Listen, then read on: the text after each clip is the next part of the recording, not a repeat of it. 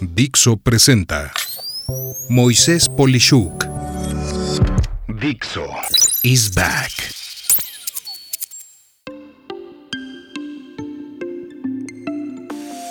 Jefes y empleados, parte 2. Los jefes. En el episodio anterior busqué poner en perspectiva la situación de los empleados y ahora quiero dar mi punto de vista con respecto a lo que es y representa el ser un jefe. Empiezo por definir que en una empresa la figura de jefe es la persona que además de desempeñar alguna serie de labores y trabajos para la empresa, tiene a su cargo además a personas que le reportan.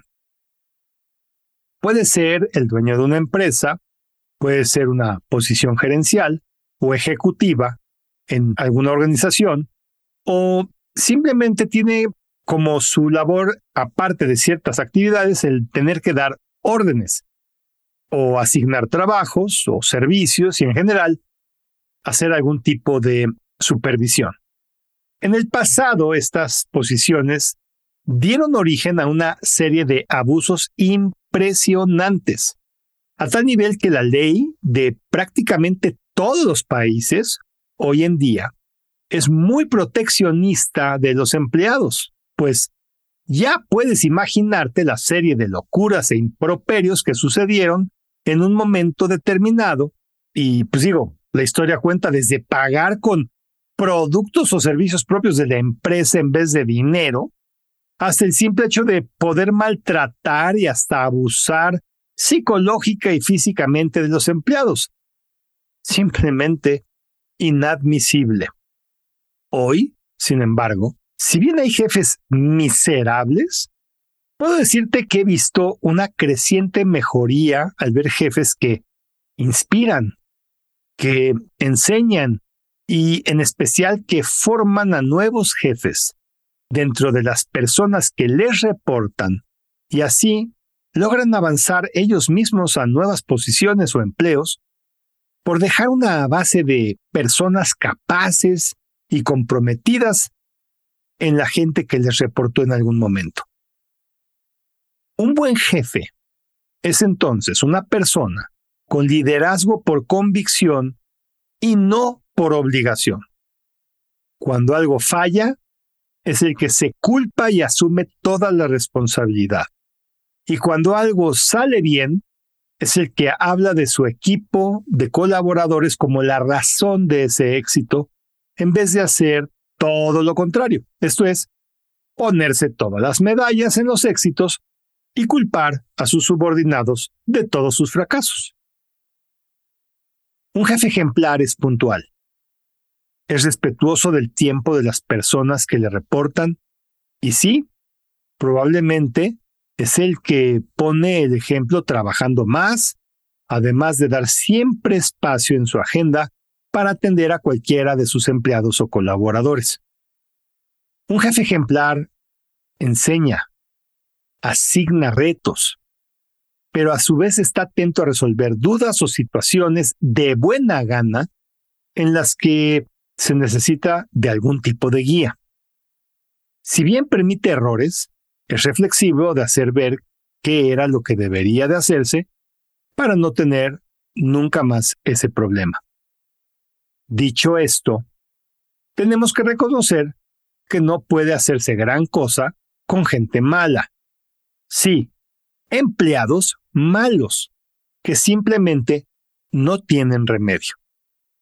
Y me refiero a gente tramposa que hace como que trabaja, que es amargada, frustrada y que busca hacer el mínimo esfuerzo, sin el mejor afán de crecer internamente, y que simplemente está allí de paso en lo que ve que se le aparece que sea mejor para abandonar las cosas a la mitad sin el menor problema.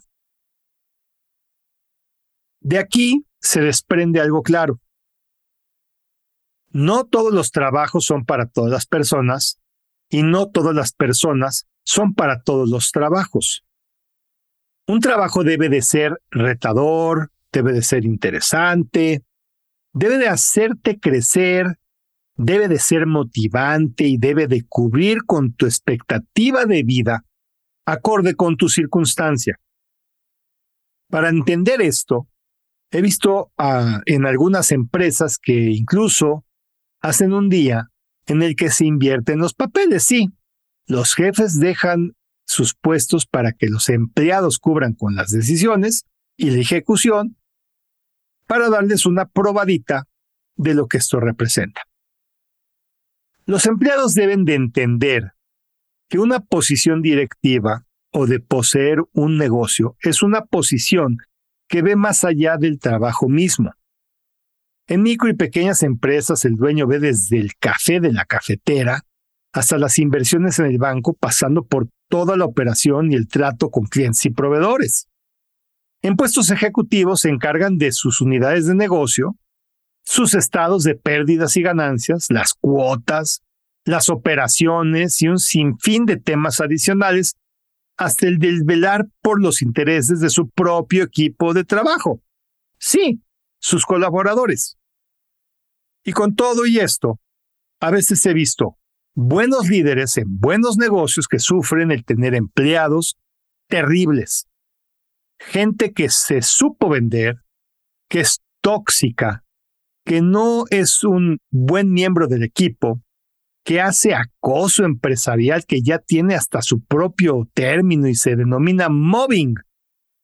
Ese tipo de empleados, en mi opinión, deben de ser removidos de la empresa rápidamente. Pues un jefe que no hace esto está a la vez tomando una posición de tolerancia a una acción negativa. Así es, señores y señoras, jefes y jefas. No tomar una acción es también una acción. Como conclusión, puedo afirmar que tener un puesto de liderazgo no es una ventaja meramente.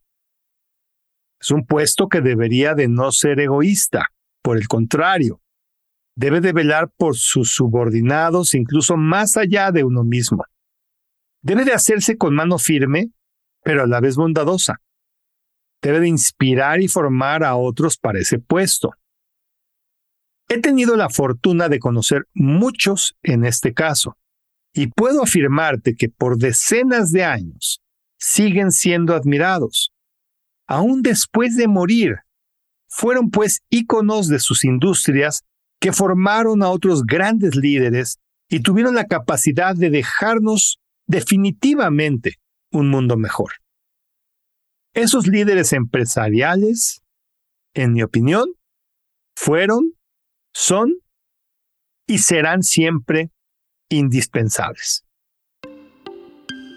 Soy Moisés Polishuk y agradezco que me hayas escuchado. Hasta la próxima. Dixo is back.